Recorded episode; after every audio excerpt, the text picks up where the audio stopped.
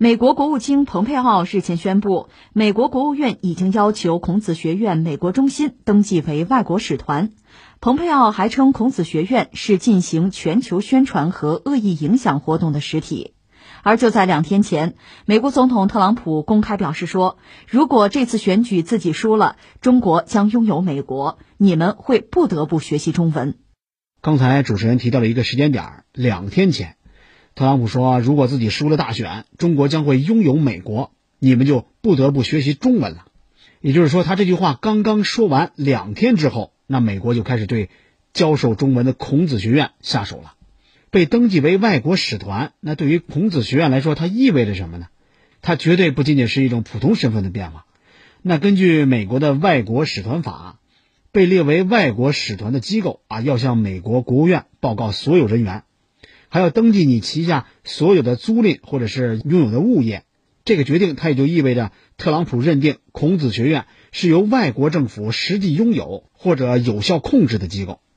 也就会让孔子学院受到和大使馆还有领事馆差不多的行政管理要求。那我们也注意到，就在蓬佩奥宣布的当天，孔子学院美国中心对这件事儿也给出了一个回应，他们不同意美国国务院的这个决定。第一，我们的办公室没有连接到大学校园。第二，也没有涉及任何孔子学院的课程、就业或者是资金事项。第三，孔子学院美国中心对于大学怎么运营，还有管理自己的孔子学院语言课程没有任何影响，就更别说有害影响。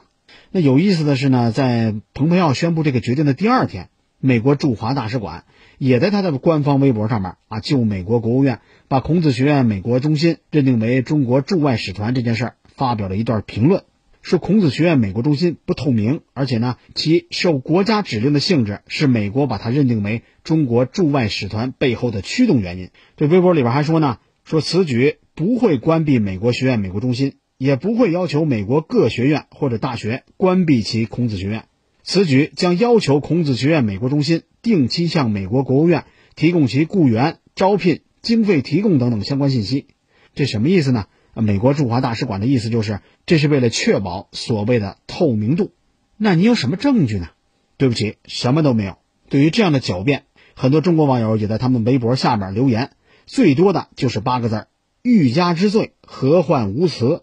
意思就是你美国你这么做不就是抹黑吗？不就是强抢吗？那么我们外交部的发言人赵立坚也在当天的例行记者会上。就美国国务院要求孔子学院美国中心登记为外国使团这件事儿啊，回答了记者提问。赵立坚的回应是：美方的有关做法是对中美合作项目正常运作的妖魔化和污名化，对此我们表示强烈不满，坚决反对。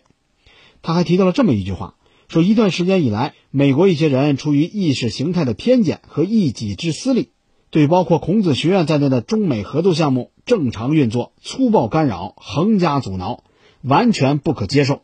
这其实说的很清楚了，这都已经不是第一次了。孔子学院其实呢，它是由咱们中国的国家汉语国际推广领导小组办公室在世界各地设立的推广汉语和传播中国文化的机构。最重要的一项工作，那就是给世界各地的汉语学习的人提供规范、权威的现代汉语教材，提供最正规、最主要的汉语教学渠道。我查了一下，全球第一家孔子学院是在二零零四年。在韩国的首尔正式设立的。那从国际方面来看呢，也有很多类似于咱们孔子学院的机构，像德国、法国、西班牙等等等等这些西方国家，都在世界上广泛建立了推广他们国家语言文化的机构。他们创办的时间其实远远早于咱们的孔子学院。那从运行方式上来看呢，孔子学院采取的是中外合建的非盈利性的教育模式。以美国为例。所有的孔子学院都是由美国大学自愿申请，中美高校本着相互尊重、友好协商、平等互利的原则合作成立。他们的日常运营还有管理合法合规、公开透明。有这么一份统计，说是从2006年到现在，美国总共设立了81所孔子学院，还有13个孔子课堂。那合作方呢，涉及斯坦福大学、马里兰大学啊等等一些名校。这些孔子学院也被增进我们中美两国人民的理解和友谊做出了积极的贡献，得到了美国社会的广泛好评和支持。但是呢，在倡导多元文化交融的美国社会，这几年咱们的孔子学院不停的被美国官方来找麻烦。就在去年，美国国务院和教育部曾经说，说要对我们的孔子学院加强监控。当时的美国国会还有其他机构，就有人批评孔子学院，说它实际上是中国政府的宣传机构。美国开始加强对孔子学院的监控。在美国还有一个非营利组织叫全美学者联合会，他指责我们的孔子学院损害了学术自由，违背了西方的透明规范，而且说你设在校园里边不合适。就在去年二月，美国的参议院常设调查委员会还曾经发布过一份针对孔子学院的调查报告。说这些机构试图影响美国的公众意见，应该加以限制。报告还建议呢，美国的司法部要尽快决定，是不是要求所有的孔子学院或者员工注册为外国代理人。进一步说呢，美国这几年针对在美的中国文化和媒体机构的审查还有监控强化，其实都是沿用这个策略。早在今年的二月十八号，美国就把新华社、中国环球电视网、中国国际广播电台、中国日报发行公司。还有人民日报的发行商美国海天发展公司啊，这五家中国的官方媒体列为了外国使团，声称呢他们是北京的宣传工具。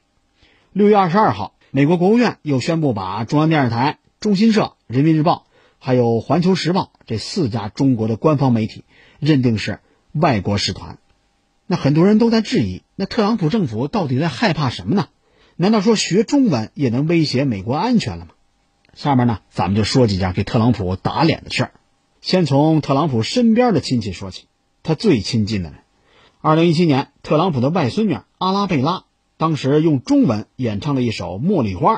特朗普特别的骄傲和自豪，他还四处的炫耀。当时网络上呢，还有阿拉贝拉背唐诗，还有背咱们中国童谣的视频，也获得了点赞声一片。那咱们也来回顾一下。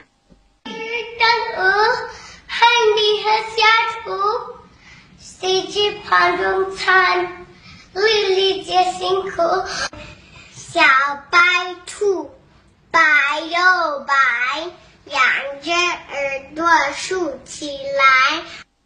这还不算，特朗普的女儿伊万卡还曾经发布过一张照片，说他的小儿子西奥多一岁多就在玩中文的识字积木了。算起来，这才几年时间，这不学中文怎么就开始学变脸了？是不是？第二，放眼美国国内，教孩子们学中文，那曾经也是美国上城区的新风尚。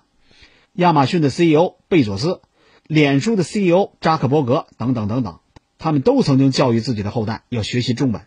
二零一五年，时任美国总统奥巴马，他还曾经宣布要启动百万强计划，说到二零二零年，也就是今年，要实现一百万美国学生学习中文。奥巴马曾经说呢，说如果中美希望在全球采取更多行动。最好的开端就是学习对方的语言，更好的了解对方。那语言，它说到底，它就是一个工具，一座桥梁，它可以帮助我们更好的去处理信息，促进不同文化的相互理解。这几天，就连美国自己的媒体都看不下去了。有媒体评论说呢，说在政治上，特朗普也许可以煽动对中国持负面看法的舆论，但是不管把中国视为国家安全威胁啊，经济机遇。两者都有还是怎么样？人们都会因为学习中文而大大加深对世界的了解。让我们把背景进一步放大，可以说美方这次升级对孔子学院的打压，它其实就是在中美关系遭遇前所未有的困难啊这样的背景之下，可以说是最近美国的政客疯狂的发动对华意识形态攻势的啊一个新的动作。那我们简单梳理一下，就会发现，从中国在美留学人员。无缘无故的遭到美方的恐吓、盘查，甚至拘押；到一些中国学者被取消了签证、限制入境；再到中国的驻美机构和记者遭遇无理的打压、驱逐。这段时间，美国一些政客的疯狂破坏，中美两国人文领域的交往可以说是全面的遇到了阻挠。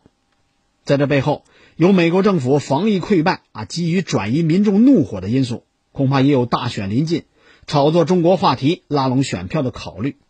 有媒体就评论说：“说蓬佩奥等等政客密集发表反华演讲，以逢中必反的狰狞面目示人，公然为麦卡锡主义幽灵招魂，这是在为当前敏感的政治窗口期进一步误导美国社会对华的认知，为攫取更大的政治私利制造阴森森的舆论氛围。”其实，咱们中国有一句古话叫“以史为鉴，可以明得失”。在上个世纪中期，靠着反共、仇共啊，在美国政坛兴风作浪的麦卡锡主义，成为了美国现代政治史上非常肮脏而且丑陋的一页。现在，中美交往合作是时代所需，也是两国的利益所在。你从中国产品有问题，到中国学生有问题，到现在连中国文字都有问题，恐怕关键还是你自身有问题吧。